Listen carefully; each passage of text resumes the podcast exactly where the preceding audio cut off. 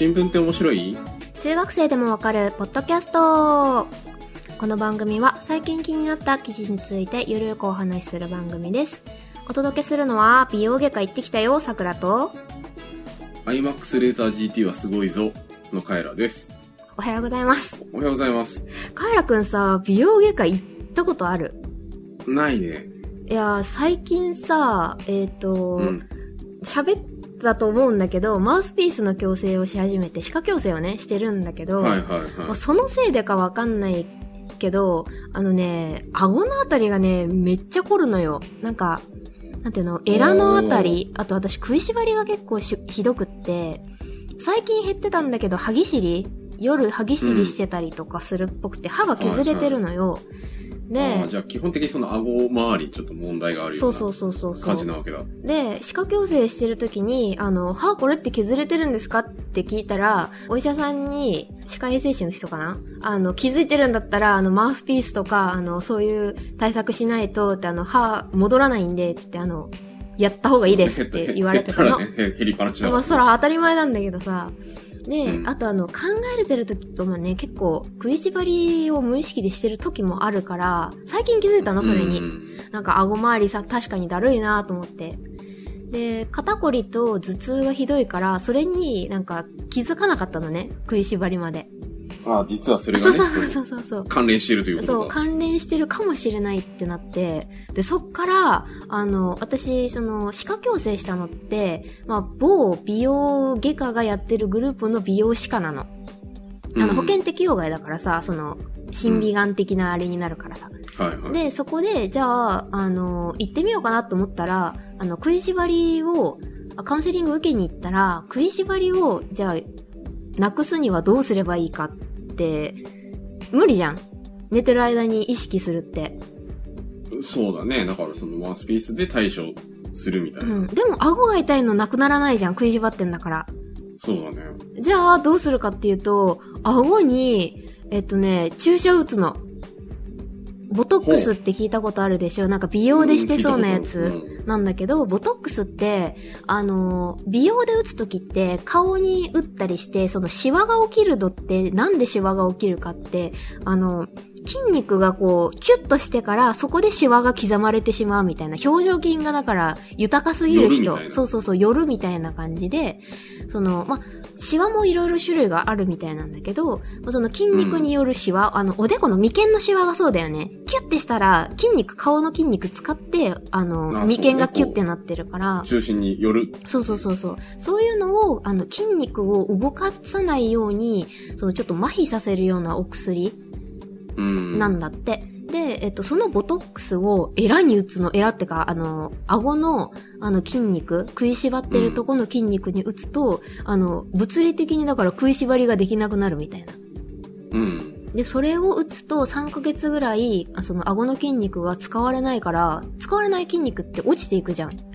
だから、ね。だんだんだんだん食いしばりがなくなってって、で、3ヶ月後にもう一回打ったら、まあもっとベストなんだけど、あの、うん筋肉を衰えさせるっていうことをしたら、あの、マウスピースももちろんいらないし、そもそも筋肉がだからつくまでに時間がかかるから、その、衰えてからね。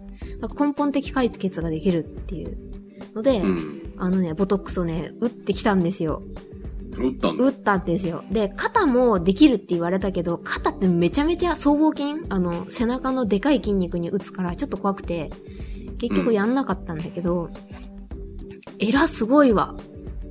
あのね、一番びっくりしたのは、その、顎のだるさがなくなったのも少しあるんだけど、あ輪郭が変わってびっくりした。あ、美容目的って。なるのか。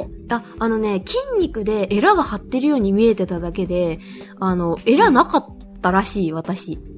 実は。実は。そう。いや、確かに、小学校とかの時って、割と丸顔だったの。丸顔ってか、卵型かな、輪郭が。なのに、うんなんか最近エラ張ってきたなーってちょっと思ったんだけど、年のせいだと思ってたの、ずっと。したら、あの、長年の食いしばりにより筋トレされた、あの、顎の筋肉が出てるだけで、すごい単に発達、筋肉が発達あ、したそうそうそうそうそう。発達した筋肉だったっていう。あの、だから太ももとか、あの、ふくらはぎがすっごい異様に筋肉がついちゃってる人いるじゃん、自転車とかで。うんあれとかも。あ、そうそうそうそう。だから陸上女子とかが、その後悩んで打ったりするらしいよ。2、30代になって、そう、筋肉がつきすぎてて、細くないからって言って、じゃあ、その筋肉を、まあ、落とす。そう、落とす。イメージなわけ。そうそうそう。で、ボツリヌス菌を直接入れるわけじゃなくて、そのまあ、発生させた毒素みたいなやつを、あの、直接入れるから、あの、致死量とかああいう、あれはそんなにないらしい。麻痺しても3ヶ月ぐらいで効果が切れるから、その後遺症っていう後遺症はないみたいな感じだっじゃあ、たので。ある程度その定期的に打つみたいな感じになるのかな。えっとね、まあ、落ちたらいいのか。そうそう、一旦落ちたら、だから1回目だと、そのまだ3ヶ月じゃさ、あの、ちょっと入院したぐらいだからさ、かあの全部筋肉落ちるわけじゃないから、まあ、できれば、その3、2、3ヶ月後、ちょっとまたなんか張ってきたな、みたいな、思ったらもう一回打って、半年から1年ぐらい続けるともうほぼほぼ落ちるみたいな。感じっぽい。だから肩こりとかも肩凝ってるのも筋肉が張ってるからだし、そうだよねう。ん、その辺もだから肩こりの根本的解決。だから下手したら思ったのはさ、針治療とか整体とか行くより早いんじゃねと思って。肩こりまあめっちゃ。ね、か科学的なあ、そうそうそうそうそう。対処だもんね。うん。だから、どう、どっちがいいのかなって思った。まあ、加減さえ謝らなければ、うんその、なんつうの、その、まあ、多すぎる部分うが減ってくれるみたいうなんことだよね。まあでもね、ちょっと気になったのは、その背中の筋肉が少し落ちちゃうと、あの、腐っても大きい筋肉だからさ、代謝的に役立ってるわけじゃん。と思って。ああ、そうね。その分エネルギーを消そう、費してる消費しななくなっちゃうから、それはちょっと問題だなと思って、その肩こりのそのボトックスやめたのはある。うーん。あ噛むのにね、ん？何何？うん。あ、いや、でもさ、さ顎とかさ、うん。打つじゃん？うん。なんかその、スルメが噛みにくいみたいなのないの？あ、全然ない。あの、私、かなり張ってたから、あの、普通の量の倍入れてもいいですって言われたから倍入れたの。うん。入れたけど、全然ないね。あの、めちゃめちゃ、硬いものを食べようとた、例えばなんだろう。うんと、ロックのあの氷、あのクリスタル系のあの硬い氷を噛み砕こうとするとちょっと厳しいかもしんないぐらい。スルメぐらいなら全然平気だね。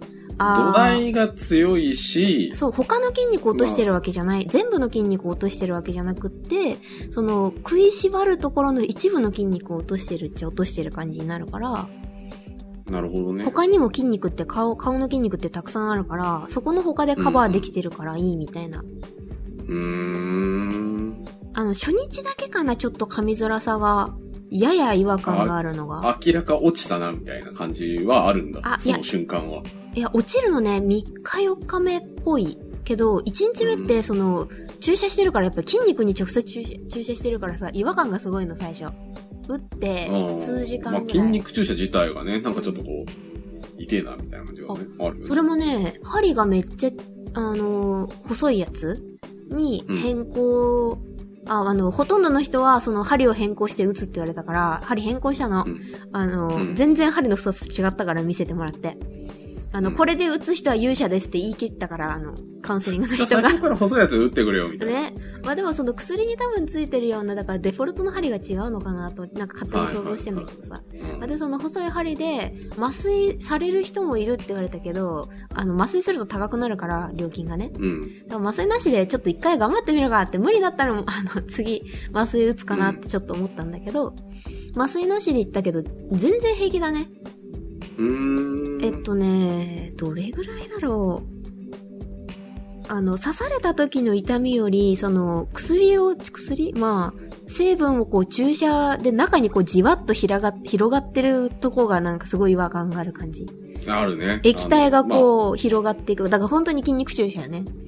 あワクチン打つときもね。そうだね。うん。雰囲気はあるから、ね。筋肉注射のワ。クチン。そうそうそうそう。ぽいぽい。それが顔だから多分結構薄いところに打つからさ、余計なんかちょっ薄いし、感覚と、そうそう。鋭いし、みたいな。うんうんまあでも、全然平気だね。あ、そう。5分で終わる。うん。なんか右5箇所、左5箇所とか刺されたんだけど、全然平気だった結構。行くんだな。結構いくいく。うんあの、広い範囲にちょっとずつこう打っていくみたいな感じ。1箇所じゃなくて、全体的にこうき、あの筋肉を衰えさせるためだからさ。その筋肉全体にこう、ブスブスいかれたけど、内出血も一切なかったし、なんか、うん何もいらなかった。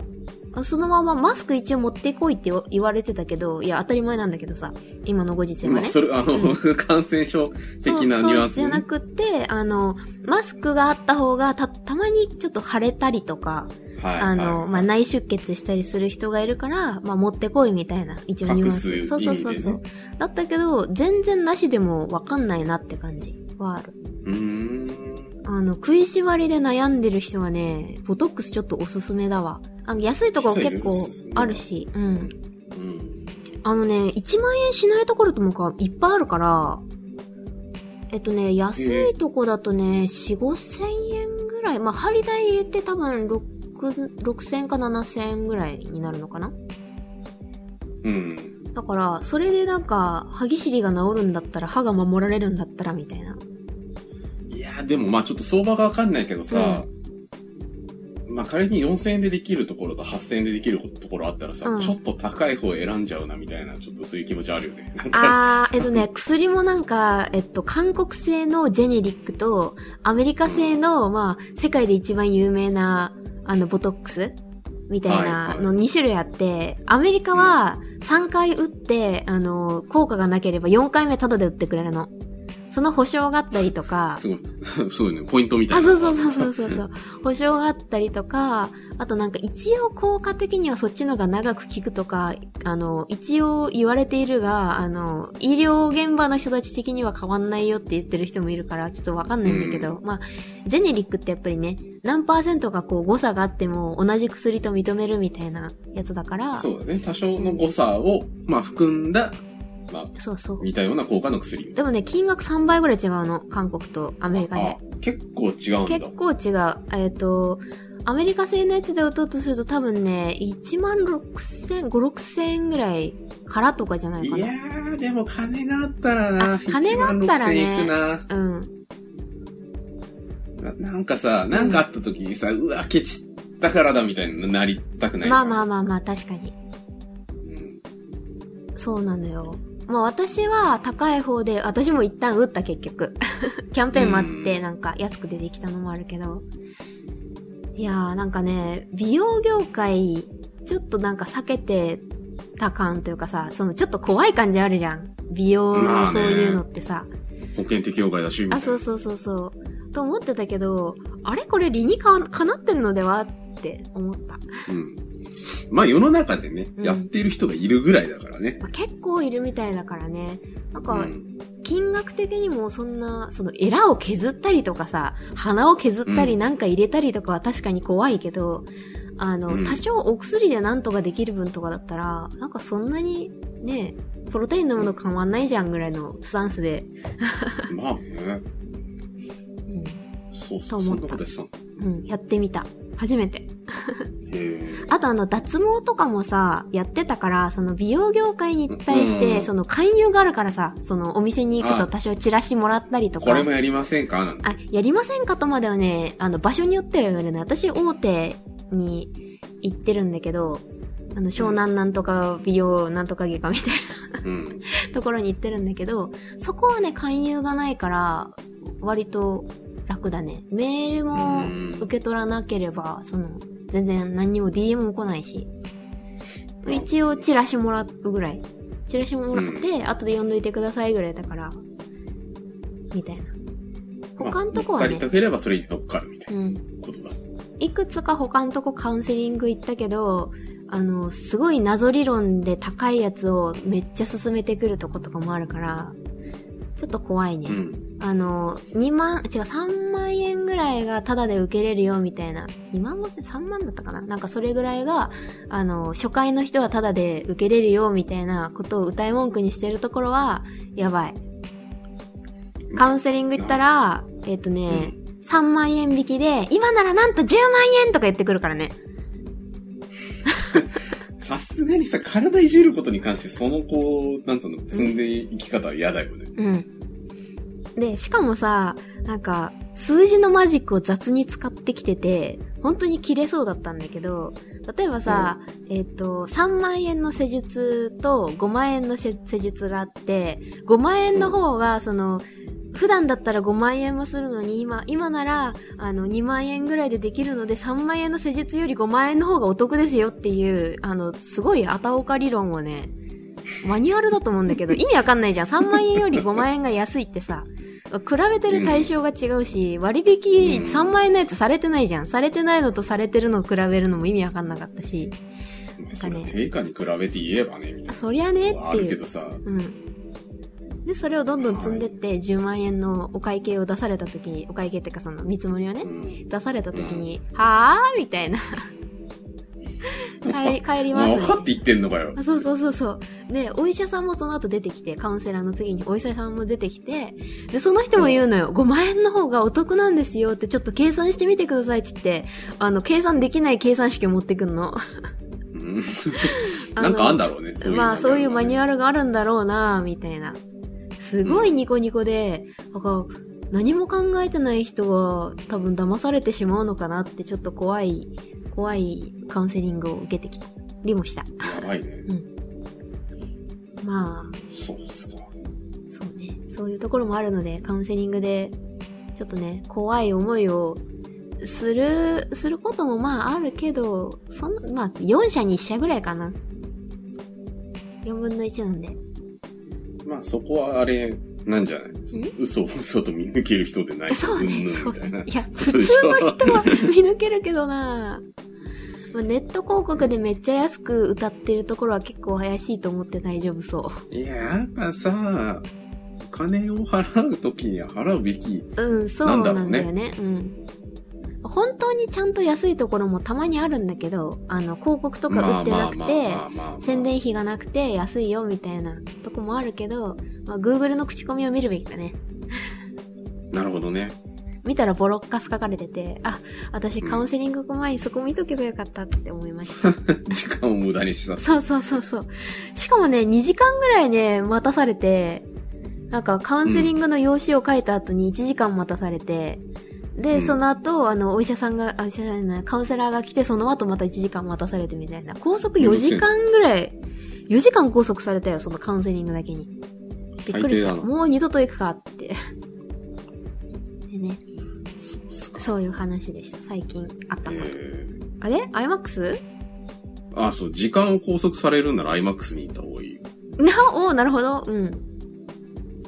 いや、IMAX って、まあ、あの、映画好きな人なら知ってると思うけどさ、はいはい。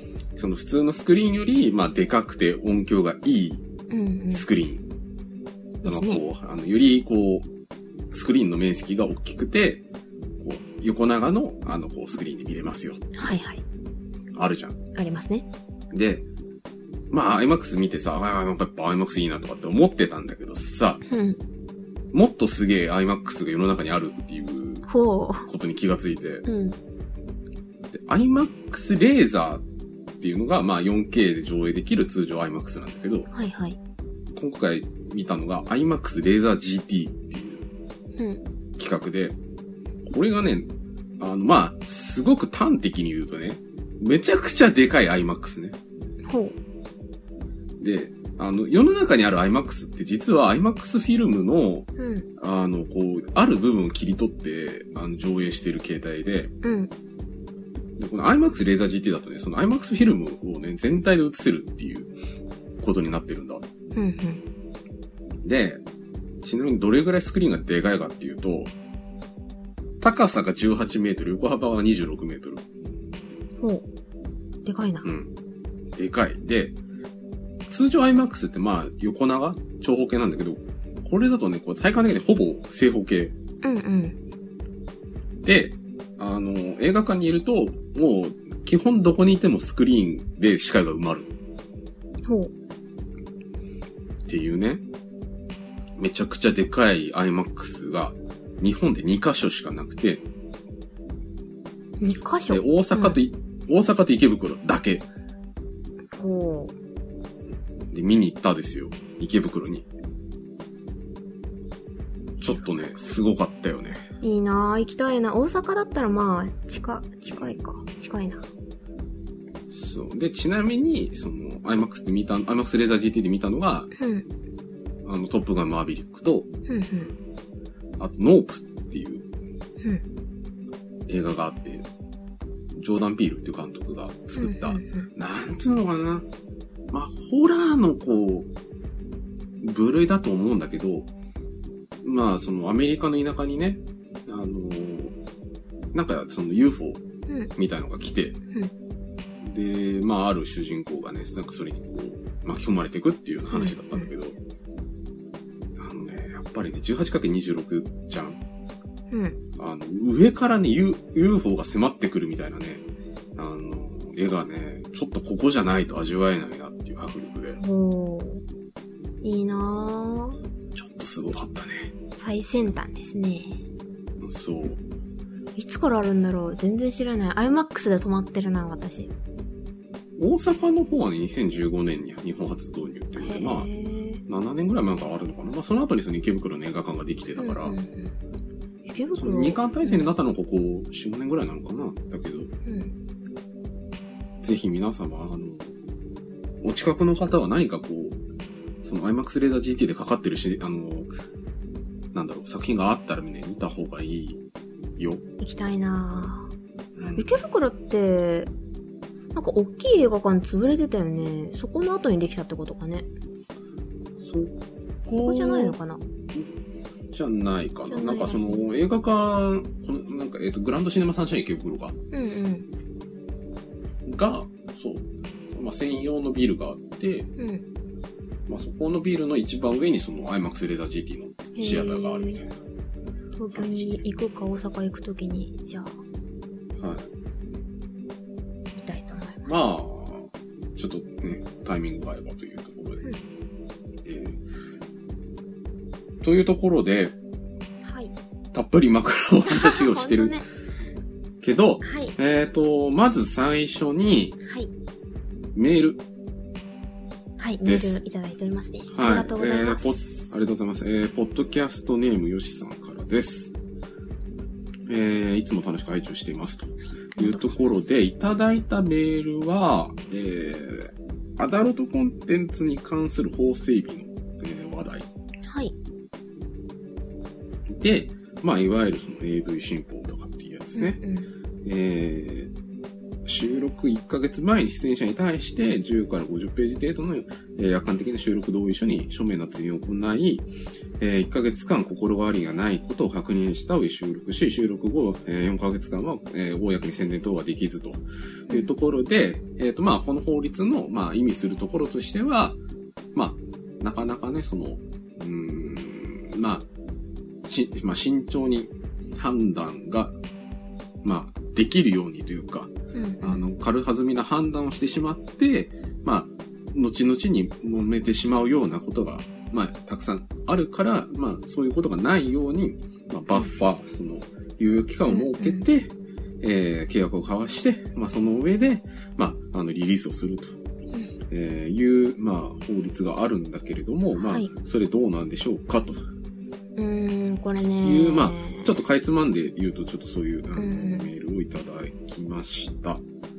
なんかね、難しいなと思うのがさ、あの、うんいろんな立場の人がいるじゃん、いいて、その、それに一人一人に寄り添えてないなとは思う。その、やりたくて、その、セクシー女優やってる方と、あの、うんやりたくないのに、あの、そう追い込まれてしまった人と、あと、わけもわからず、その世界に入ってしまって、後で気づいてしまったとかさ、うんその時にもう引き戻せないっていう、その、まあ、今回のその法整備に対、あの、関しては、その弱い人に対しての法整備だったよねっていう。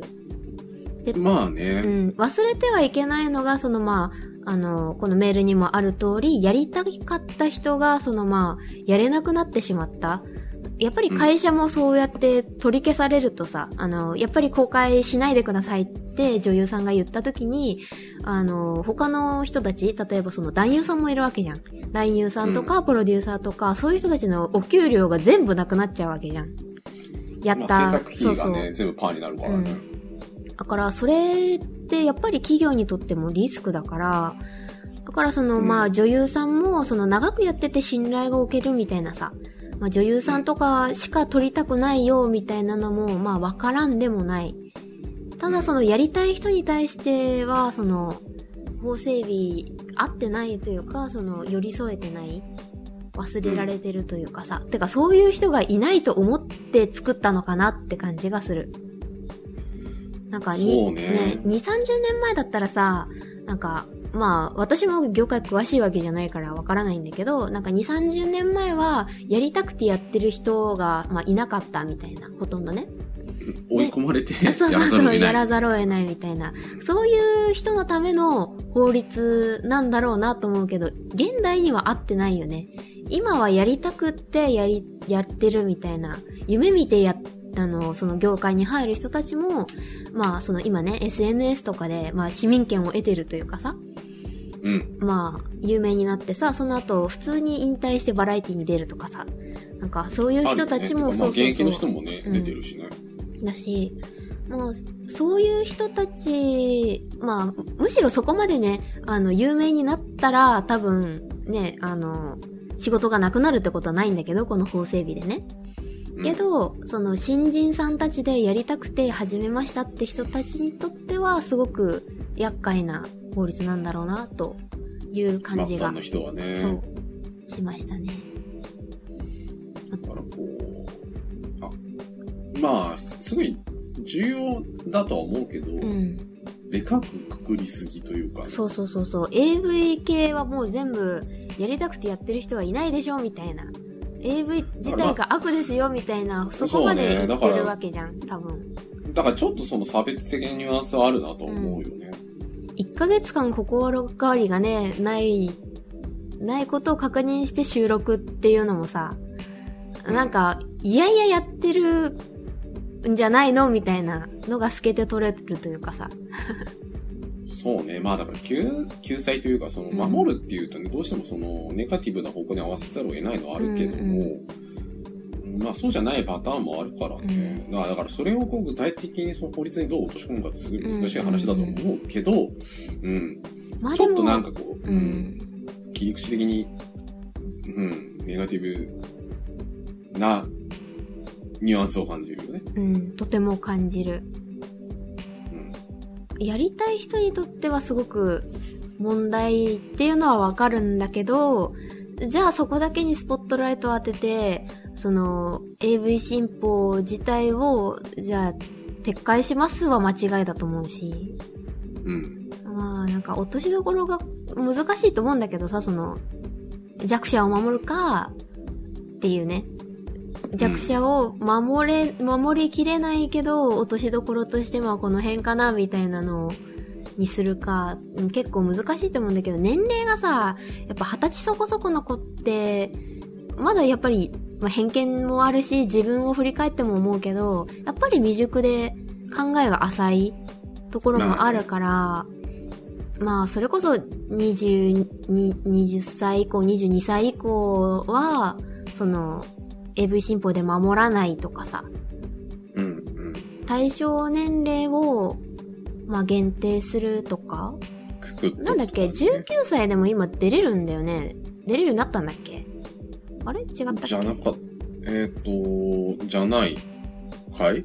なんか、私もごめんなさい、調べてないんですけど、高校卒業したら OK になったんだっけ、成人年齢が引き下がって、で、それで、まあ、慌てて、あの、作ったって話じゃない？もともと。うん。まあ、だから、二十歳までは守ってあげるとか、まあ、22歳まで守ってあげるとか、まあ、年齢はちょっと難しいとこだけど、まあ、どこでね、区切るかっていうのはあるね、あまあ、ただ難しいか、22歳とかだと、やっぱり売れるのって若い子たちだから、あのまあまあまあね。うん、その機会を潰していいのかみたいなね。まあ、だから、まあ。妥協犯としてやっぱり二十歳だよね。今まで通り二十歳以降。だから19歳、18、19? まあ、20歳になるまでを守ってあげる法律を、だから手厚くして、で、二十歳以降は緩めるみたいなうんのが一番なんか、まあ傾斜をつけてもいいのかもね。だからもともとそういうところが、あの、まあ、法律を考える上でのスタート地点なわけだからね。かなって思います。という風に、我々はうん。考えております。うん。はい。まあ、仕方ないって言い切れはしないんだけど、その、やりたい人がね、引退とかね。まあ、それでも守るべき、なんか、まあ、弱者がいたと思ったから、この法整備がね、うんうん、されたのかなって思います。はい。はい。ということで、えっ、と、メールのコーナーでした。ありがとうございました。ありがとうございました。ということで、今日なんですけど、はい。えっ、と、本題を、うんあちょっと細かい話題を、あの、3つほど用意してるんですけど、はいはい。ちょっとそれに入る前に、やっぱりその前回の収録の後に起きたことに触れざるを得ないなはいはい。あって、あの、国葬の問題ね、はい。前回収録した時はまだ、安倍さんは生きていた。ご存命。うんはいけど、まあその直後ぐらいにね、ああいう事件があって、まあ暗殺ですよね。うん。あって、まあなんやかんやって国葬をしますよ、という話になり、えっと、一応今日収録してるのは10月の1日なので、まあ、はいあのー直近でね、国葬も終わったっていうタイミングなんだけれども、うんまあ軽く国葬の話題に触れたいなと思って、で、あの、やっぱりその国葬に関してはさ、そのやるべきだとかやらないべきだとか、うん。あの、いろんな議論があったんだけど、まあちょっと考えてみて、うん。あの、結局その、まあ最終的にそのやるべきでやらないべきだっうん。ていう結論には至るんだけど、うん。結構その問題の切り口というか考えるべきことが、うん。こういろいろ複雑に絡み、あの、絡み合ってて、うん。なかなか一筋縄では、そのやるべきだとかやらない方がいいっていうのは、うん。こう結論付けるのが難しい話題なんだなと思ってて、うん。で、個人的に考えたことは3つ。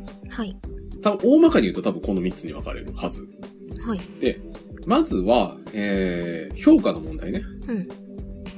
その安倍さんを、は国葬を上げるに値するのかとか、うん。実績的に国葬を上げていいのかっていう話ね。ね。これが一つ。あともう一つが、あーまあ、総理大臣っていう、まあ、みたまたま民主的に選ばれた人をして、うん。えー、国葬をして、権威化していいのかと。うん。うん。うん。えら、偉いなっていうことの箔を、えー、まあ、その政治の権力をして、えーしやっていいのか。うん。で、個人的に、うーんこれが一番引っかかってて、うん。あの、やるべきじゃないなと思っていたのが、うん。手続きの問題ね。なあ、うん。うん。で、今回の国葬とされるものって、まあ、あの、内閣で、まあ、やるっていう風に、あの、ぶち上げて、うん。で、その内閣府の持ってる権限で、えー上げていいという説明をしてるんだけれども、はい。まあ、まずその国葬自体の、うん基準とかね、うん。えーと、具体的な法律でないわけだ。で、まあ、なかったとしても、例えばその国会の承認をもらうとかね、あの、はい。議論をするっていう、あの、ことは、できたはずなんだけれども、まあ、あくまでもその内閣で、まあ、あの、国葬をすべき人なので、国葬を上げますっていう結論を下したわけでしょ？うん。で、いろいろ反対があって、その国葬の定義自体もなんかじわじわ変わってって、うん。あの、その、国民とか国家としての一体感を持って、あの、弔いの儀式を挙げるとか言ってた割に、えー、まあ、弔意は強制しないとかね。うん。あの、いろいろその、まあ、まあ、ぐだぐだになってったっていううん経緯もあって、やっぱりその、今回の件に関して言うと、その手続き的なところの問題っていうのはすごい大きいのかなと。うん。で、特にみね、一応民主主義を歌ってる国だから、うん。やっぱりその国民だとか、その世間の同意同意を得る、うん同意を形成するっていう手続きを、うん、怠ってるなと思うし、まあ、あの、これって今に始まったことじゃなくて、いろいろその押し切ってさ、決めてたわけじゃない。そのうん。国葬を挙げられた本人をしてさ。うん、だからまあその延長の話なんだろうなと思うんだけれど、だからまあ、その感情的にね、あの、安倍さんは、その、国葬に値するとかさ、うん。あとその国葬に反対するなんてその、あの人間味がないねとかさ、うん。まあそういうそのエモいところのあの議論ってもちろんあるんだけど、まあやっぱりこう突き詰めてって、その、論理的にね、その、やっていいかどうかっていうのはここに尽きるんじゃないのかなと思ったっていう話なんだけど、うん。どうかね？いや、まあ、私は別にしてもよかったけど、手続きだったり、その同意を、まあ、どう得るかが難しいけど、うん。まあ、こんだけ注目される人だったし、そもそも、その、まあね、ディスられてもいたわけじゃん。まあ、注目を浴びた分ね。だからまあ、まあ変な話、死に方も知りたかっただしね。まあまあまあまあ。うんだから、こんだけ、その、なんていうの、か国葬に対して反対する人間が出るのは確かに予測ついた。けど、んその、こその反対する人も、あの、予測できてもう少し抑えられた部分もあったんじゃないかなとは思うんだよね。なんなんていうか。まあでもさ、うんあの一番初めにやろうと言ってさ、言ったさ、うん人がさ、うん。いや理屈じゃねえとか言ってたわけでしょ？そう、それがまずいんだよね。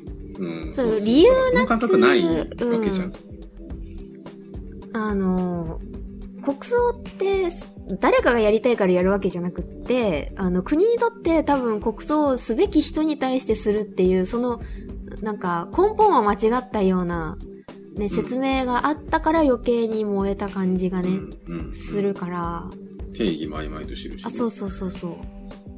個人的には別にしていいと思うけど、まあ、いろいろとまずいところはあったなって、あの、遠目で見てた。まあ国葬に限った話じゃないなとは非常によく思うんったんだよね、見てて。うん。まあ、あれだけ、その、話題として大きかったから、まあ、もちろん反応も大きいわけじゃん。うん。うん。まあ、そんな感じだなって思いました。だよね。うん。まあ、100良かったよとは言えない、全然。うん。あとね、うん。まあ、やるべきではないと思ってたけど、うん。やったからさ、うん。うん。そうね。見たんだけど、うん。やるんだったらもっと上手にやれよと思ったよね。それも思った、いろいろと。なんか全然エモくねえじゃんってちょっと思って。うんまあ、菅さんのスピーチは良かったよ。あ、れはうん、よかったね。うん。あの。あの、菅さんの、あの、ベストワークだと思う。うんあの、うんなんであれが、あの、首相の時にできなかったんだろうと思ったぐらい良かった。やだ、笑わせないでよ。パンケーキを食ってる場合じゃなくて、はいはいも、もっといろいろ、その、なんつうのかな、うん、表現力あったじゃんってうん。思ったんだけど、うん。まあ、いいんだけどさ、うんまあ、あとその VTR の出来がなんかあんま良くなかったとかってちょっと思うそうね。振り返りの VTR あったでしょ、うん。あったんだけど、うん。なん、なんだろう、なんか、楽しかった、運動会みたいな、そういう VTR でしょ。まあ、なんかね、なんだろうね。なんかさ、単調じゃない？あの VTR。だから、これ以上反感を食らってしまっては、影響が出ると思って、ちょっと、あれじゃない？エモさを抑えたんじゃないって勝手に解釈してたんだけど。あなんか、だからオリンピックもうまくいかねえんだよとかさ、なんかいろいろ思ってしまうんだけど。なんか事務的なお葬式だったなと思コンテンツもの見るう。と、そうそうそうそう。まあ、そのね、日本のその、あの、なんていうのかな、あの、せ政治体制上、そのあんまり宗教色をね、あの、表に出しちゃいけないとかっていうのはもちろんあるんだけどさ、うん。な、なんかもっとあるだろうってちょっと思ったわな、そねそうういう話。演出の問題ね。うん。まあ、まあ、終わったことなんでね。そうか、あれですけど、でも、やっぱり、うん、そうそうそう、ううんん、そういう見方もしたけど、やっぱりまあ、そういう手続き的なところは、非常に、あの、うん、あの、おもんぼかれる、あの、重視するべきだと思うし、うんあの、それは、その、なんだろう、普段から、うんあの、そういう動きを見てる上でね、あの注目すべきかな、すべきことかなと思いました。うん。というところで、まあ、やっぱこれに触れざるを得ないなというところで、ちょっと軽く国葬の話をしましたが、うん。えー、今日話したいことは先ほど言った通り3つ。で、はい実はちょっとネタとして温め続けてて、うんえーっと、6月頃の話題なんだけれども、6月にね、結構その、まあ、最高裁だったり地裁だったりはするんだけれども、いろいろ裁判ってね、あの、興味深い判決が立て続きに出てて、うん。えーっと、その話をします。あの、取り上げます。はい。で、それぞれ話題は全然別々。で、えっ、と、まず一つ目がね、あの、ブラック拘束に関して。はい。ブラック拘束。まあ、要するにあの、えっ、と、まあ、なんだろう。あの、すごいエクストリームな言い方をすると、非人道的な拘束の問題に関して裁判が起きてて、それに関して最高裁の判決が出てたっ。ていう話なんだけれども、えっ、と、これはね、あの、大阪の府立高校の、えーうん頭髪指導。頭髪指導って、まあ、個人的に受けたことないんだけど、うんうん。あの、なんか変な髪型してると、なんか、あの、なんか、なんかどうにかしろとかさ、うんうん。えっ、と、まあ、この裁判に関しては、色ね、髪色。に関しての指導で、あの、精神的な活動を、えー覚えたっていう人が、まあ、えー訴えを起こしてたんだけれども、うんうん。えっ、と、具体的にはね、5年前のことだそうです。で、その大阪の府立高校に通ってた、えー女性が、えー髪の色が生まれつき茶色いのに学校から黒く染めるように強要され不登校になったと。いうので、大阪府府に、えー賠償を求めて、えー一審二審っていう形で、えー裁判を重ねてきて、えっ、と、今回その最高裁に、えーと上告をして、えー最終的には、えーその、髪を黒く染めろっていう、えーことに関しては、えーこうえーそういう校則を設けること自体は正当な教育目的だと。うん。で、えー学校の裁量の範囲内なので、えー違反した場合に元の色に戻させる頭髪指導も違法とは言えないという判決をしたと。うんだから元々の髪の毛が 茶色いのに黒くしろっていうことは、えー、まあ、合憲というか、まあ、法に触れてないっていう判断をしたと。うん。うん。で、まあ、ただ、まあ、いろいろその判決文の中で、あの、実際にその、まあ、黒くしなさいって言われた他に、うん。まあ、これすごい本当にあってはいけないことだと思うんだけれども、学校の教室からね、机を撤去したりとか、座席表から名簿とか名前を消されたりとかしてたらしいんだ。うんうん。で、まあ、それがきっかけで、あの、不登校になっちゃったらしいんだけれども、まあ、それはダメだぞっていうので、うん。まあ、これも安いなと思うけどさ、慰謝料30万円余りで支払いを命じたっていうところがなかったらしいんだけどさ、うん。で、まあ、これ、あの、殿のつまりがさ、思ったことがさ、あの、まあ、微妙なところだけどさ、うん。まあ、ひ広くくくれるとさ、その、髪染めたりとかさ、その、うんうんうん色抜いたりとかってさ、それって、あの、学校の裁量の範囲内のか、範囲内なんですかっていううん。話で。いやー、まうん。ねで、特にさ、今回の人ってさ、もともと茶色い人なわけじゃない、うんうん。それって、あの、その最高裁をして、あの、違法じゃないって、本当にいいの？って思って。うん。たまたまその人種的に黒い人が多いだだけなわけじゃん。うん。日本はさ。うんでもそれって別にそのね、あの人類みんな頭が黒いわけじゃないそうね。上さ、たまたまストレートの人が多いもののさ、うんまあこれ多分そのパーマとかそういう話になってくるんだけどさ、パーマ、ね、気味の人ってさ、だからその、よく言う、あの、聞く話だけどさ、うんあの、地毛証明書とか言って、その親のその承諾を得て、あの、もともとうちの子は茶色いんですとかさ、あのうんパーマがかかってるんですとかっていうのを書かせて出したりうん。するところあるって言うじゃん。うん。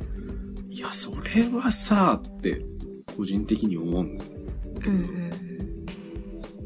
どうなのって。なんかあんま、なんかこ、この辺の感覚って、なんか意外と世の中ってずれてんのかないや、私もそう思うので、あの、うん。年代、年代のせいではないと思うんだけどな。なんだろうな。あ、でも年代も少しはあるのかな。あるんだろうけどさ、いやー、でもなんかいくらでも茶色い人とか言うでしょって思うしさ。うーん。今、ハーフも珍しくないし、その、まあ、うん。クォーターだったり、髪の色がうんうん変わった、変わったというかまあ、黒ではない人たちバリエーションが増えたっていうのはあるかもしれないけどさ。うん。それが当たり前に、だってクラスに一人ぐらいさ、結構ウェーブかかってる子とか、結構茶色めな子とかいたじゃんね。まあ、学。年に一人は絶対いたと思うし。うん。うんとか、その、どうしてもその、普段のその、生活、うん。行動上色が薄くなる人とかっているじゃん。例えば水水泳泳とかね。さうんうんうん。うん。わかるわかる。そう。それもアンフェアじゃん。うんうん。でもそういう人たちって多分許されちゃうんだよね。プールだからしょうがないみたいな。きっとね。ああ、でもどうなんだろうね。なんか染めるとか言い始めじゃないの？なんかそういうことをそもそも言ってる人とかって。いやーでも、水泳でって言ったら、だって分かんない人いないでしょ？学校の先生やってて、水泳やって、水泳部が髪薄い、あの、色が薄いみたいな。理由が分かればなんか許してもらえるんじゃない？だいや 理由が分かったらだったらそもそも生まれつきですっていうのも分かりとるんじゃない？だから、なんかそれ、生まれつきである証明が先生たちにとってはできてないと思ってるからじゃない？水泳はさ学校に入って徐々にこう明るくなるみたいな。うん。小学校の時から明るい子ってそんなにいないと思うし、まあでも水泳やってたらまあ薄く、色薄くなるよねっていう、なんか目に見えて分かりやすい、その理由？髪の色が薄いっていう。とでも原、原告で訴えを起こした人はね、高校、うん高校の話だからね。まあ、まあ、まあこれから話す話題って全部そうなんだけどさ、やっうん。ぱりそうは思わないからさ、騒いでいくしかないだろうなと思って。うん。だからこれ、いじめだなとは思った。その、黒く染めるように強要されて不登校に、そもそも不登校になってるし、強要され方がひどかったからこうやって訴えて賠償を求めてるわけじゃん？そうです。だから本来はそういうことがなければ学校に通ってたにもかかわらず、んその人の教育的な機会を、あの、学校が奪ったっていう話でしょ？うん。まあまあまあまうん。な、な、何にもかかわらずね、なんかちょっとアンフェアすぎるでしょって、あ。うん。うん、思ったよね。うん。まあ、まあ、ちょっと、自分の感覚にはないなと思った話題で、ちょっと、あの、1個目ね、取り上げました。はい。で、2個目がね、あの、同性婚の話ね。はいはい。で、あの、前に、あの、札幌地裁で同性婚が認められないのは違憲だって、あの、判決が出たっていううんうん。話題を取り上げたんだけれども、その後に6月に大阪地裁でその同じ裁判を起こしてて、うん。で、こっちはね、その同性婚が認められないのは憲法に違反せずという判決が出たと。いうので、そのどういうロジックでね、その、憲法に違反してないかっていう、うんあのー話になったかっていうのをちょっと取り上げたいんだけれども、うん。これね、結構すごくて、あの、まあ、これ同性婚だから、その、あの、性別が同じ人同士が結婚する、あの、権利がないっていうことが、その、あの、合憲か違憲かっていう話なんだけれども、うん。これね、このね、判決文を読むとね、うん。あの異性婚ね、うんあの、女の人と女の、男の人がうん。結婚してる人たちにも、うん。あの、影響するようなことを言ってて、うん。で、まあちょっといろいろ細かい説明あるんだけれども、はい。あのこの判決が、その、えー同性婚を認め、あの、保障しないのは、合憲だとした理由がね、うん。結婚っていうのは、生殖関係を保護するために存在するって言ってるのね。うん。生殖は要するに子供を作るために、うん。子供を作る関係をうん。守るためにうん。婚姻っていうものが存在するから、うん。あの同じ性の人同士だとそれができないから、うんえーその人たちにあの結婚の権利がなくてもいいんですっていうことを言ってるんだけど、裏を返すとさ、うん。あの、子供を作るために結婚しないといけないんですかって話になるじゃん。うん。みんなそう思ってるっていう。これね、多分、私多分面白い観点なのかなって思うのが、まあ、うんそれはそうだなってちょっと納得するところがあったのよ。そあの、ね。結婚ってさ、だって、例えばその、子供をじゃあ作りません。だけど結婚しますって結婚する夫婦ってさ、うん。あの、付き合ってるのとそんなに大差ないわけじゃん。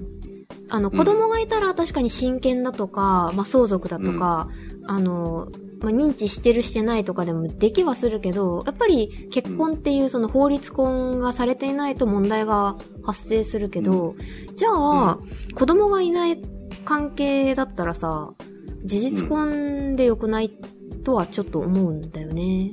まあ、ただ結局死んだら、その財産が、例えば一緒に家を買ったりとか、うん。あの、すると、あの、どっちが支払いしてるか、一緒に支払ってても相続権がないみたいな、まあ、ちゃんとね、うんあの、遺言とかしてたら別だけど、まあ、そういうので問題になるから、結局、まあ、結婚してた方が、楽だよねっていう、あと社会的にとかさ、いろいろあるから、まあ、結婚っていうその法律を利用してるだけであって、必要性としては、もともと、だから本来は子供のための結婚だろうなって、なんとなく私は思ってたから、そんなになんか、ふーんって思ってた。まあでも今時じゃないなとは思う、その考え方的な。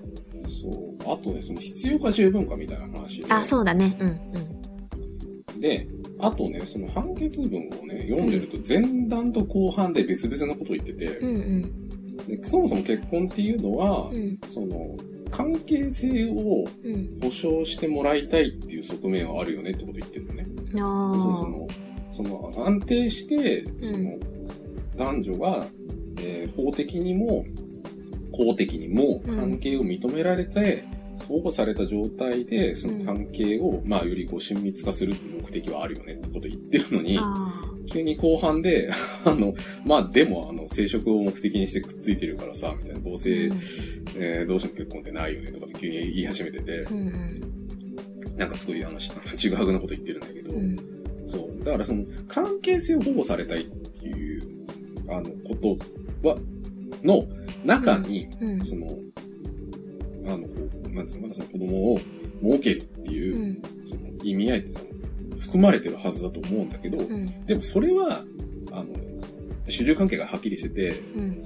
子供を、あの、設けたいっていう中に、その関係性を、あの、維持したいっていうのは、それはこう、あの、こう、なんつうのかな、あの、ベン図的に逆だろうっていううん。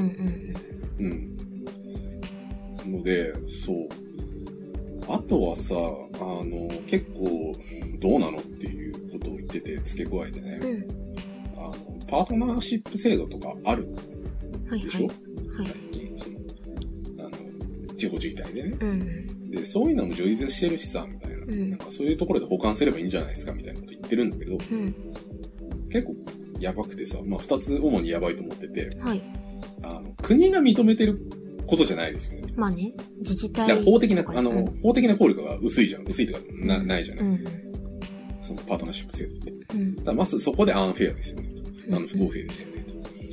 というのと、あとはその、まあ、事実婚みたいなものをね、うん。あの考えていけばいいんじゃないですかって、まあ、パートナーシップ制度含めたけどさ、って考えたときにさ、まあ、そもそも、まあ、ここの説は、その、結婚っていうもの自体が、その関係性を保護するっていうものを前提にしてるって話になるんだけど、あの、なんだろ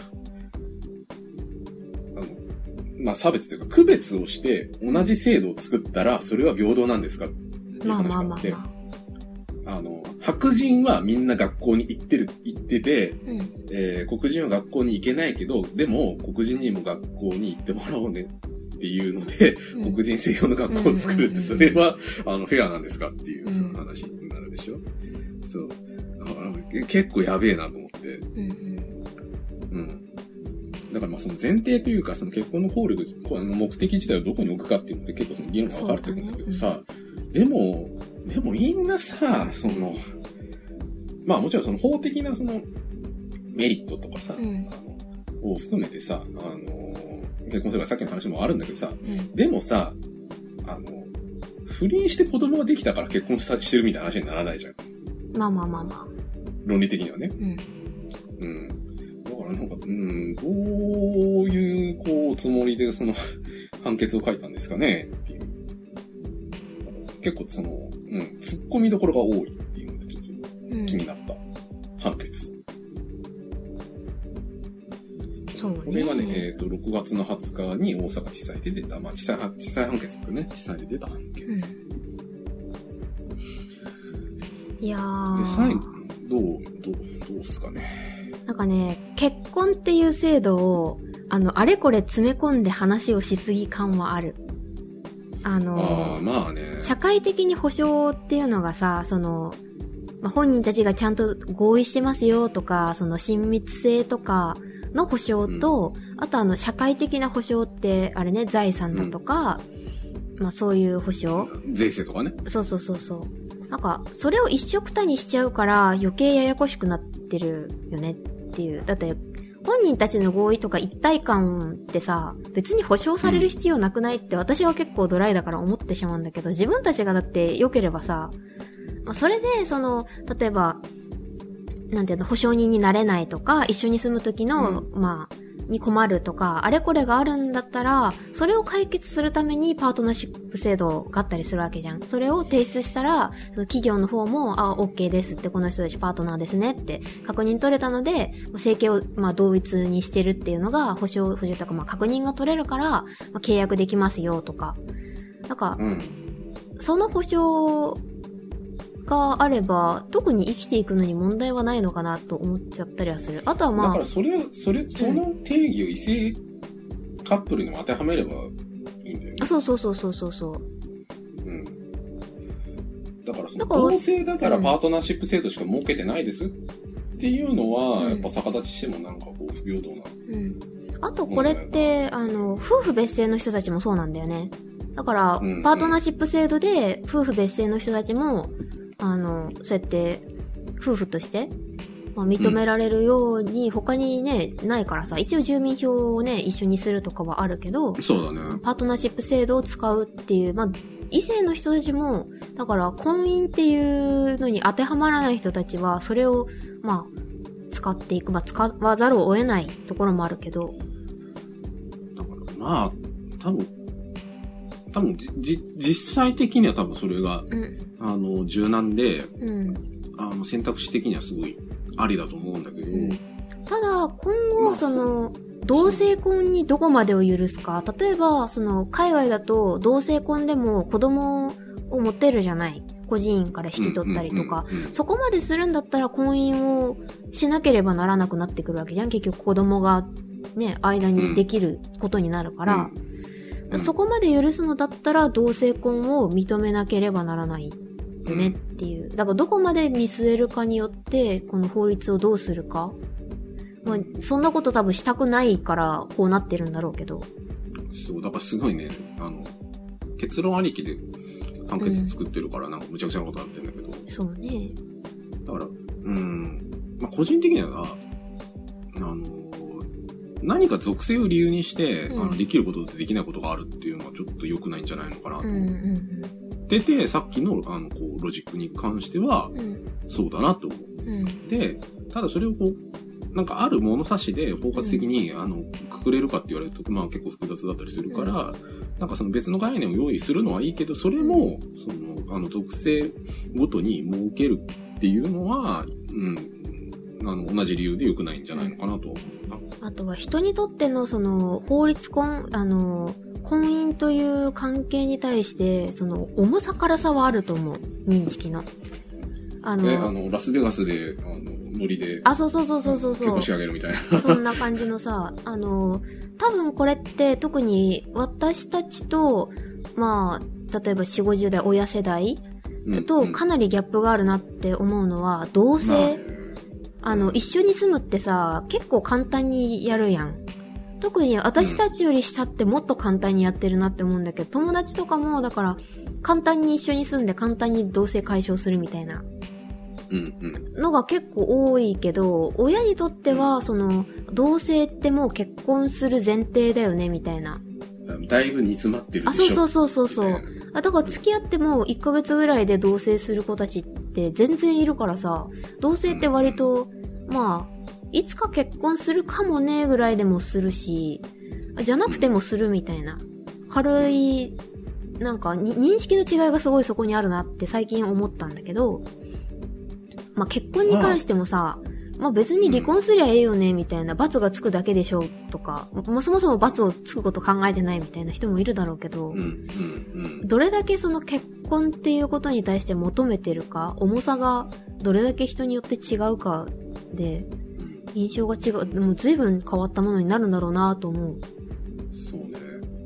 だから離婚が怖い人は、その、子供ができるまでは結婚しないみたいな、結婚したのって子供ができていくからで、できたからですみたいな人たちもいるわけじゃん。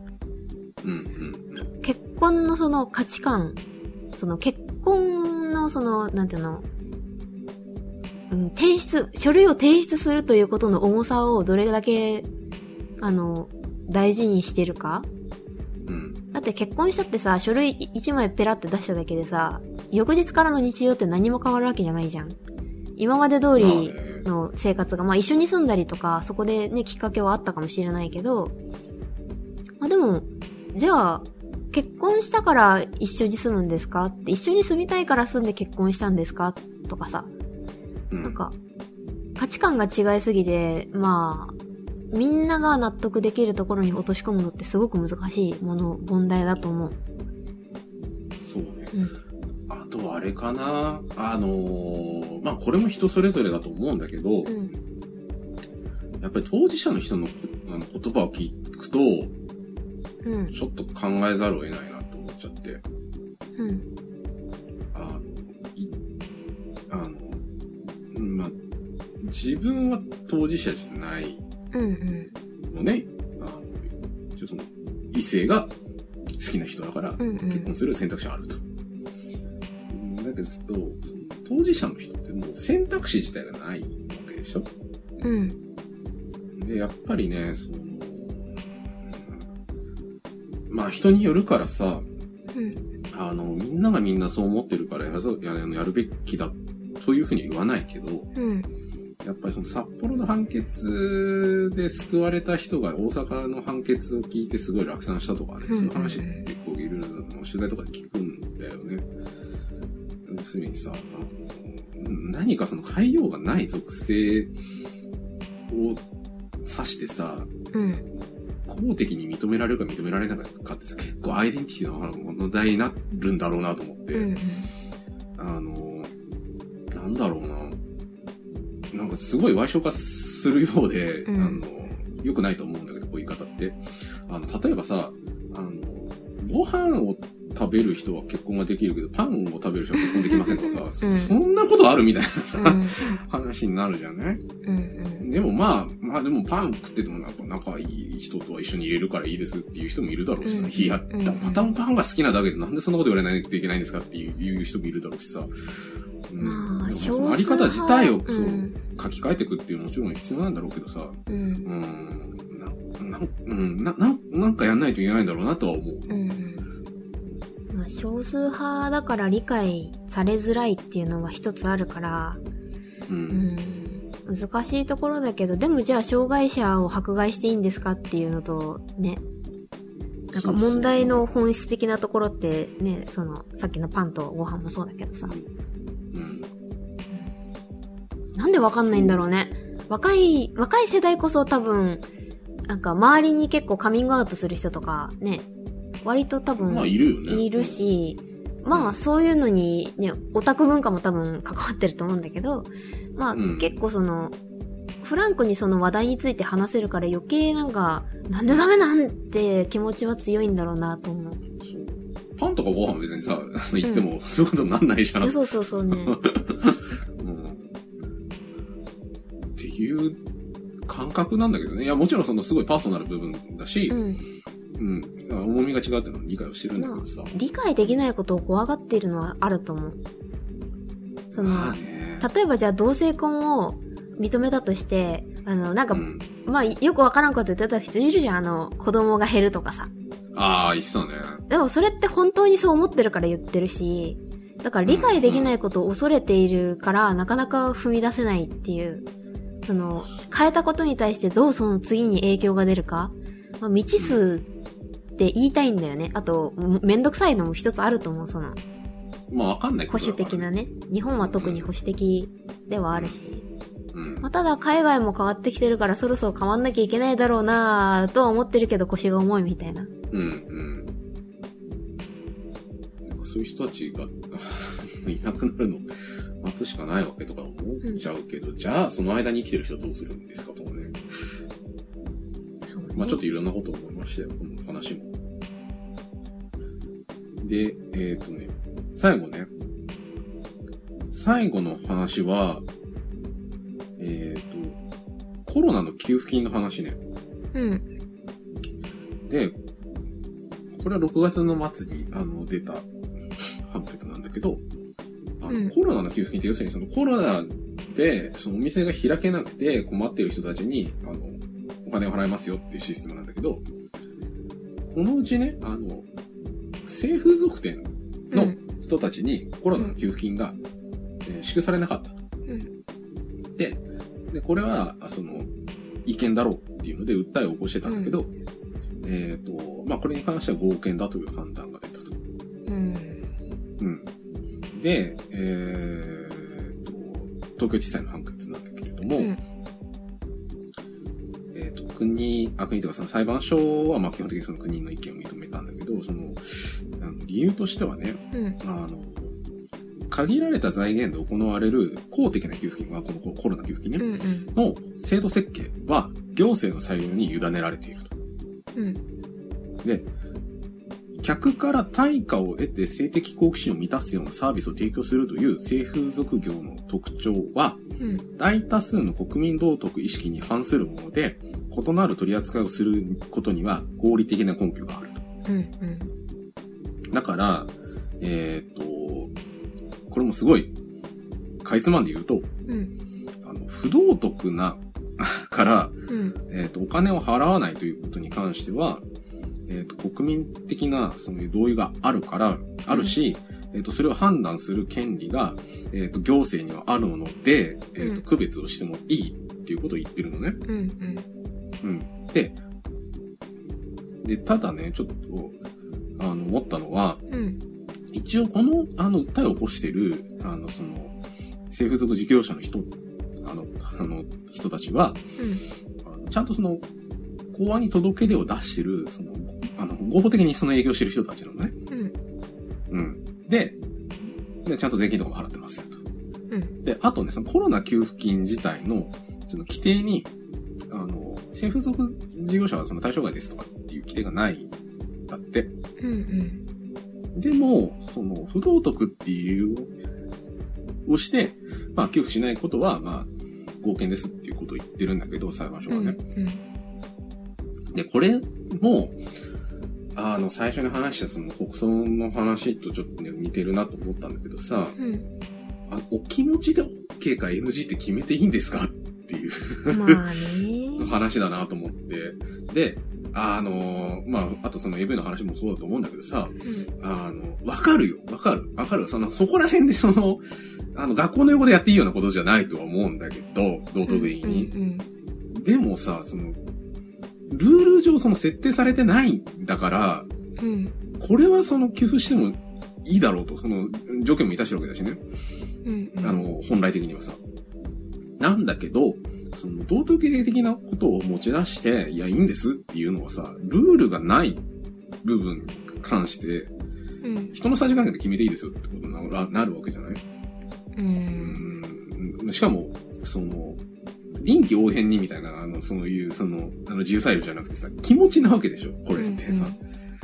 どうなの？と思って、なんか、あのこれなんか最初にニュース聞いた時になんか、あの、車乗ってラジオ聞いてたんだけどさ、うん。なんか、えー？とかってちょっと声出ちゃって、うん。びっくりしたんだけど、どう、どうなんだろうね。なんかその、きっちり考えるとそういう話になるんじゃないかなと思ってるんだけどさ、うん気持ちの上ではまあわからんでもないじゃん、言ってること自体は。うん。いいかどうか別としてさ。難しいな。うーん。まあ、財源に限りがあるから、その、なんだろう。優先すべき業種があるのもわからんでもないが、例えば飲食業界がさ、あの、うん会社ごと潰れたら困るじゃない。うんもう一回起こすのに、例えばその店舗をどうにかしなきゃいけないとか、うんあれこれいると思うんだけど、あの、多分誰も言わないけどそう思ってるのは、デリヘルの人たちって、あの、人がいて店舗があって、でも人って流動的でしょう。だから、他のお店に行って、もう一回働けたりとか、その、まあ、機材とか、まあ、なんか、食材だったり、何かしらがこう、用意がいらなくて、身一つでできるから、まあ、有権なんとか、そう、なんとかなるでしょって思ってる節はあるだろうし、うん。まああ、でもそ、その論、その論理で言うと結構さ、うん。あまあ合理的かなと思ってさ、うん。まあ、判決ってさ、うん道徳を理由にしてるじゃん。まあまあまあまあ、道徳を理由にしてるのは大多数の国民っ、て、ね。どこのど国民ですかっていう。そう。まあ、ただ、それに。そうね。それにじゃあ税金を払って、その、ず財源の元になった、まあ、ね、高額納税者の人たちが嫌って思ってるだろうな、嫌と思う人もいるだろうなっていうのは、まあ、ね、あるかもしれないけど、うん。うん、根拠が道徳意識はちょっと、どうかと思う。でもじゃあ、でしょ。うん。でもこれって多分、言うて建前で、本音はだからその、救う、その順番がすね、低いって言言えないだろうし、もともとね、その合理的な判断ではあるわけじゃん。お店潰したら、もう一回建てれないけどっていう。デリヘルも、うん派遣型だったら派遣型ってあれでしょう。あの、ホテルに行ったり、あの、家に呼んだりとか、まあ、うんうんうんそういうやつだから、すぐできるわけじゃん。うんあまあ言ってしまえばその、唐揚げのあのデリバリー専用のやつがあるじゃん。お店で、うん店舗の、そこで食べれないけどみたいな。なんか、それぐらい軽いものだと思ってるんじゃないかなっていうのが少しね。そうね。まあ、あとその影響としてはさ、うん。まあ実際困ってる人どうするんですか？それはある。そう。で、他にそのセーフティーネットがあるからいいでしょって言うんだけど、んあの生活保護とかさ、いや、うん。でもその適用外と言われてないのになんでこれが受け取れないんですかっていう話もあるしさ、うん。あとその裁判所がそういうメッセージを出すっていうことの重さをさ、あの、んまあ、お前とか言っちゃいけないけど、その裁判所としてどれだけうん。自覚的なんですかっていうのはちょっと気になるよね。うん。あのなんだろう。いや、不道徳だから、その、不道徳な人たちなんですよね、と。うん。まあ、感覚でわかる。さっきの話で、まあまあ、うん。あんまりそのオペラに、こう、あの、明らかに、えーすべき、すべきというか、まあ、して、するもんじゃないなと思うけど、うんうんまあでも政府が救いたいのは飲食業界と旅行とかそのね観光産業だっていうのはすごくまあわかるし、じゃあ製造業の人たちって結局何もなかったりとか、まあ多少はあったけど、まあでも飲食とかはなんならあの、なんていうの、手が空いてる間にちょっとやってる喫茶店のオーナーがめちゃめちゃ儲かった話とか、聞くとなんだかなとは思うし、うん。まあ、救いたい順番をこう、わかりやすくつけてた方がむむしろ良かったかもしれないよね。うん、だからこれもその明文化しろって話ですそうそう対象者を全員にしたのに全員じゃなくなってしまったことは問題だと思うし、そう。まあ、だから裁判が起きてるわけじゃん。時短営業とか、うんそう、時短営業になったとかね、勤務時間が少なくなったとかね、うんそういうのを対象にしてるから、うん、だから、うん、やっぱそれが受け取れないっていうのは、あの、フェアじゃないですよね。うん。うん。まあ、あとはその、週5、8時間働いてることとかさ、週何十時間以上っていう制限をつけたら、その、例えば、性風俗の人たちもさ、あの、ずっと働いてるわけじゃないじゃん。短時間勤務だったりとか、まあ、うん、うん。行ったりいな、いなかったりみたいな、なんか、気分で仕事するみたいな人たちも結構、まあ、アルバイト的な感じで働いてる人たちもいるだろうから、そういう人たちには配らない、あだから仕事が減ったって言いながら自分で減らしたとかもさ、判断つかないところはあるかもしれないから、まあ、週何十時間以上働いてる人みたいな何ヶ月間とか、うん。その、失業保険的なさ、感じの基準がもうちょっとわかりやすくあったら、その、配りたくないと思っている人たちに合理的にというか、根拠を作って外すっていうのもできたのかなとは思う。まあ、ただ、じゃあその人たちはどうなるのって話なんだけど、その、限られた財源っていうのがさ、やっぱ財源が無限ならそりゃ平等にするべきなんだけどさ、うん。うん難しいところだなとは思うよ。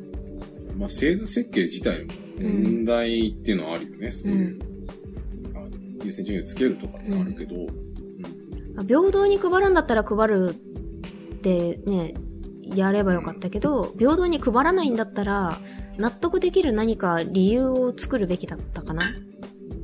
業種対象するとか、んあの、業種を絞るとかね、それこそ。あとは、あの、大学生も困ってたよね。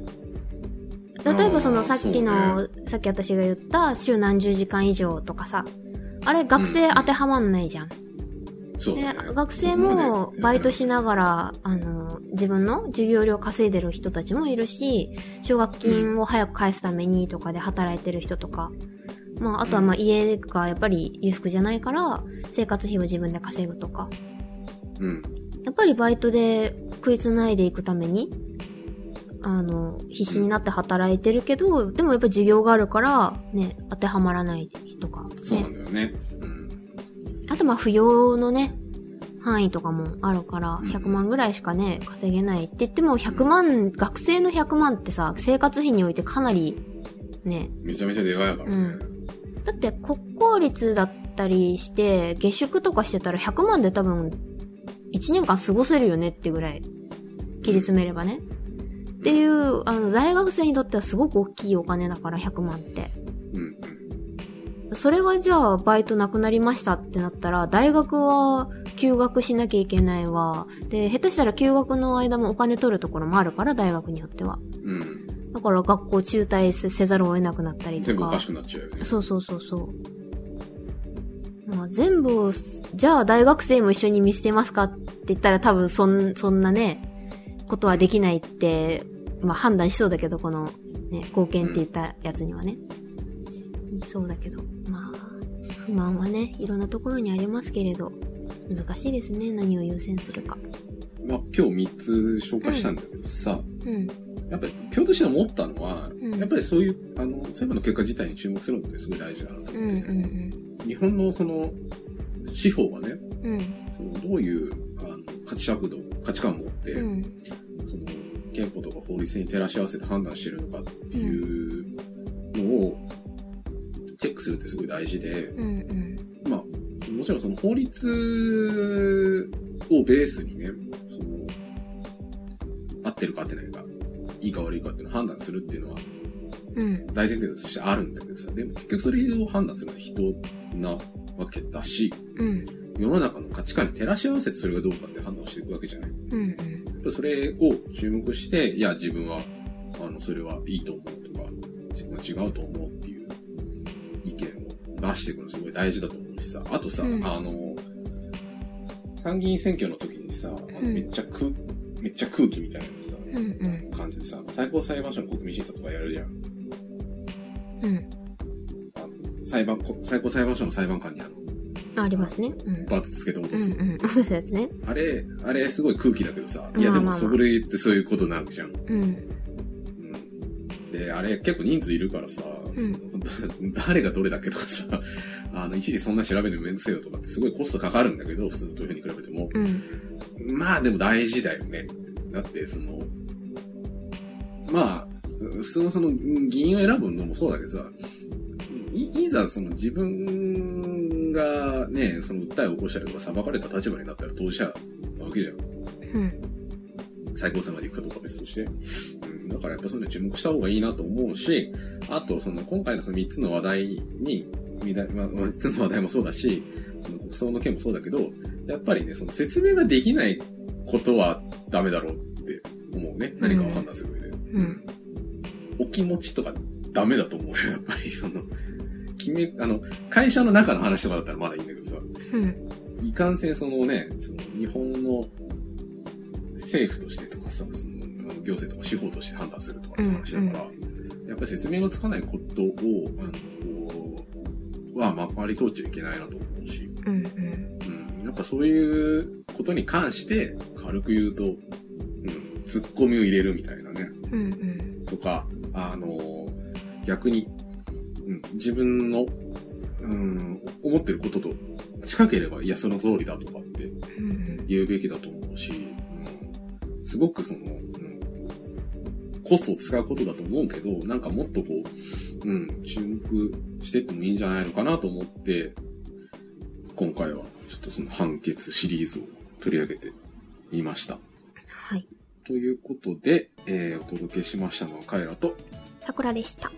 それでは皆さん、いってらっしゃい。はい、いってらっしゃい。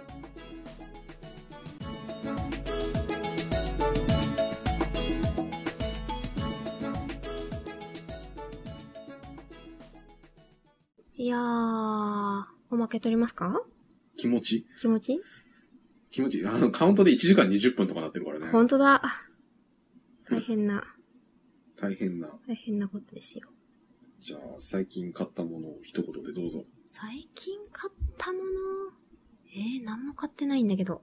買ってない？買ってないね。最近お買い物は、アマゾンで爆買いしてからうん。買ってないね。スイッチの、あれみたい、あれ、コントローラーぐらいかな。あ あの、すぐ壊れるやつね。すぐ壊れるの私壊れたことないんだけど。えーめっちゃ丁寧に使うじゃん。えー、本当？私ガンガン、あの、左親指が痛くなるぐらいにガンガン使ってるけど。えー、スパラトゥーンしすぎてだって、なんか、タコができそうだもん。ペンダコみたいな。ゲームダコえ、それで壊れないんだ。え、壊れない壊れない。へえ 答え差あるんかな？ー、わかんない。一回自分で修理したけどね、あれね。ああ、修理できるらしいね。パーツが合ってるからね。パーツ自体のなんか当たり外れがあってちょっとびっくりしたけど。へえ。なんか付け替えてうん閉じたらなんか反応しなくて、こいつダメなジョイスティックじゃんっていうので、もう一回開いて別のやつつうけてみる。ん。そうっすか。個人的にはね、あの iPhone 14 Pro うん。買って、はいはいはい。もともと12 Pro、12 Pro 使ってたんだけど、うんやっぱ写真と動画の性能がすげえ上がってるなと。うんうん。一個飛ばしてるのもあるけど。あ、最近買ったの、あったな。うんあの、化粧筆をね、化粧筆、あの、熊野筆っていう、まあ、有名なね、化粧筆があるんだけど、化粧筆を買いましたね、新しく。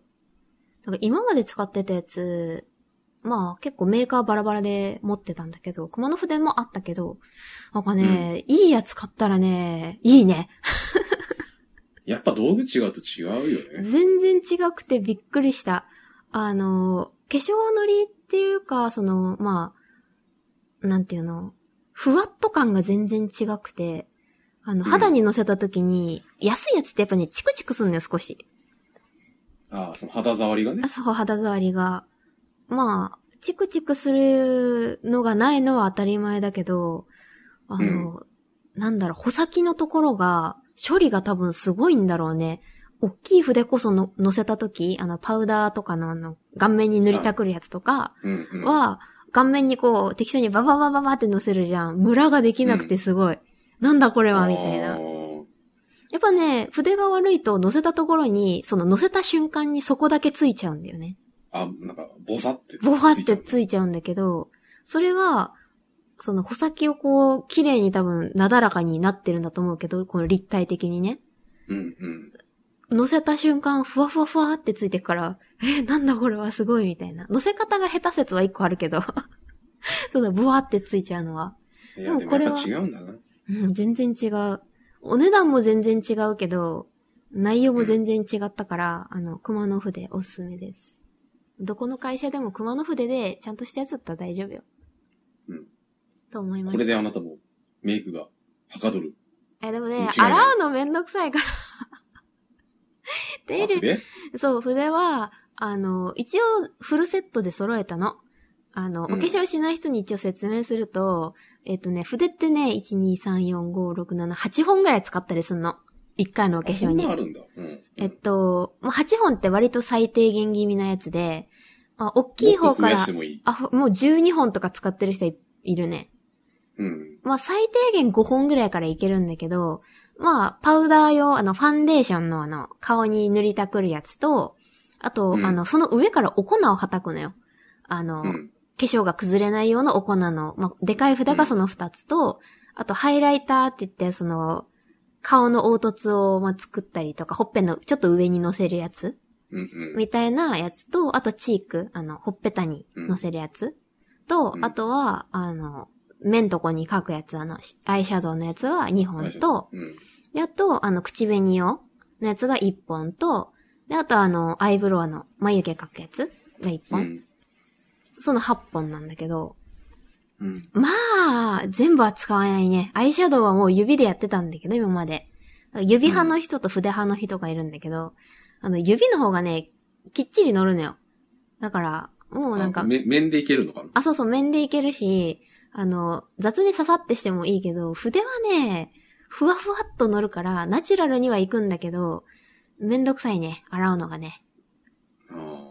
ああ。毎回毎回洗うわけではないし、あの、お粉がベースのやつ、その、ファンデーションもさ、粉タイプと液体タイプがあるからさ、液体タイプだったらちゃんと定期的に洗わないと筆えらいことになるからさ。ガビガビになあ、る。そうそう、ガビガビに、あの、まあ、一応拭き取っておくみたいなのはいいけど、まあ、一週間に一回ぐらいは洗わないと、みたいなね、うん。あるから。まあ、洗うと筆も一応ね、ダメにはなっていくから。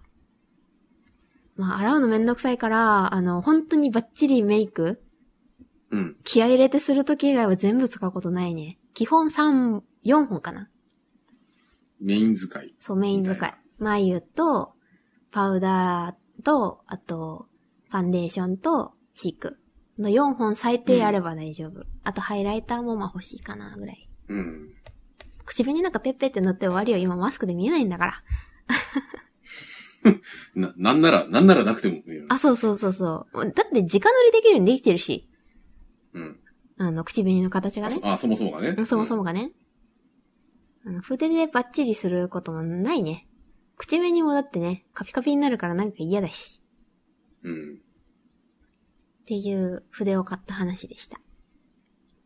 皆様の参考にしていただ参考に？どれぐらいさ、どれぐらい参考になるのかな？これ、これを聞いてる人で。ええー、5%ぐらい。主婦、主婦層がいるはず。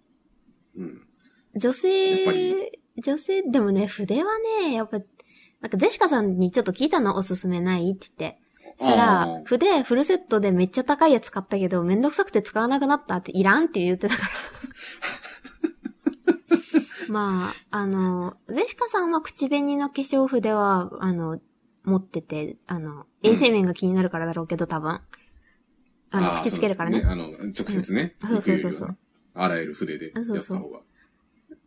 うんずっとね、不思議だったの。口紅だけ筆使ってるから、なんでだろうって思ってたら、うんあとね、あの、口紅って折れないように、その奥の方までさ、芯が入ってるから、それがね、濡れなくなるの、最後。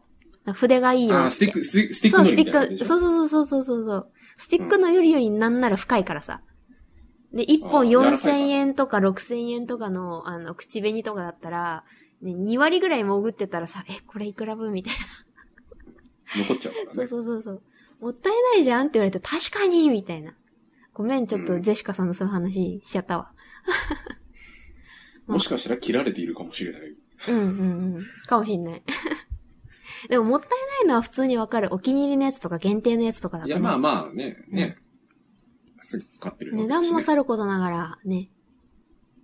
やっぱり、使いたいじゃんね。うん、使いたいからね。わかりみ。はい。あ、あとね、筆だと、ん？あの、ごめん、はい長くしちゃって。あの、粉、粉系のファンデーションとか、あの、アイシャドウとか、チークとかって、端っこが残んのよ、真ん中から取るから。その、パフとかで取るとさ、なんか多分みんな想像つくと思うんだけど、その端っこが、あの、パフでつけようとするとさ、右端と左端とかだけについちゃうから、めっちゃムラになるのが、あの、うんだから捨てちゃうのよ、やっぱり、どうしても。多分みんな捨ててると思うんだけど、あの、うん6割か7割ぐらいで使ったら、その後みんな捨ててると思うの、大体。アイシャドウとか、うんまあ何でもね、粉物は。それがね、きっちり使えるのは少しいいなと思った。使い、つその、塗りやすいとかもあるけど、使い切れるっていうところがいいんだ。うん。使い切れる、お気に入りが使い切れるのもそうだし、塗りやすいのもあるし、まあね、いろいろ買ってよかったなって私は思った。ただ、なね8本はいらん。そこまではいらなかった。そこまではいらん。いらんかった。っていう、はい、話でした。皆様のメイクライフにも 参考にしていただければと思います。いただければ。はい。100均のやつ買っちゃダメ。100均チクチクしすぎてやばかった。まあ、そうね。安かろう。なんとかろう。あの、では、皆さん、そのおやすみなさいお。やすみなさい。